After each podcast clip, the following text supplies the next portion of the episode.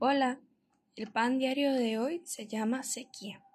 Hacia ti extiendo las manos, me haces falta como el agua a la tierra seca. Salmos 143, versículo 6.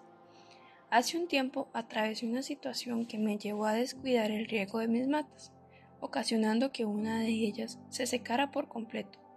Todas sus hojas verdes se habían convertido en hojas secas, débiles y muertas. La tierra se encontraba completamente seca y árida.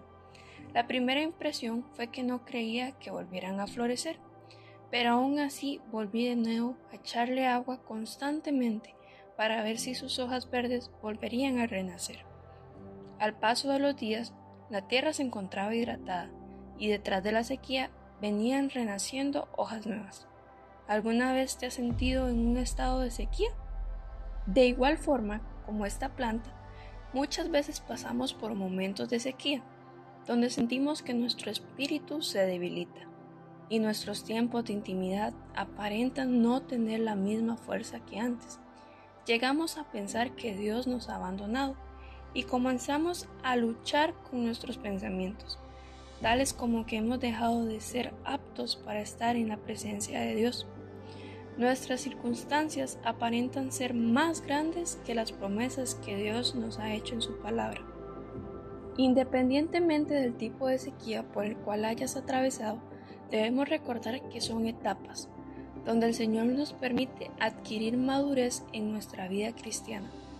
Recordemos que siempre habrá momentos para reír y momentos para llorar, momentos de paz y momentos de caos, pero siempre en cada ocasión Dios utiliza todas estas etapas para acercarnos a Él. Cuando sintamos que nos encontramos lejos de Dios, dejemos nuestros sentimientos de abandono a un lado y corramos a buscarlo en su palabra. Su promesa ha sido que nunca nos dejará, y somos afortunados porque tenemos un Padre amoroso y cuidador. Cuando ponemos nuestra fe en sus promesas, logramos encontrar descanso en medio de nuestros sentimientos y nuestras circunstancias de soledad. Recordemos que nada es para siempre. Eclesiastés 3 dice, todo tiene su momento oportuno, hay un tiempo para todo lo que se hace bajo el cielo.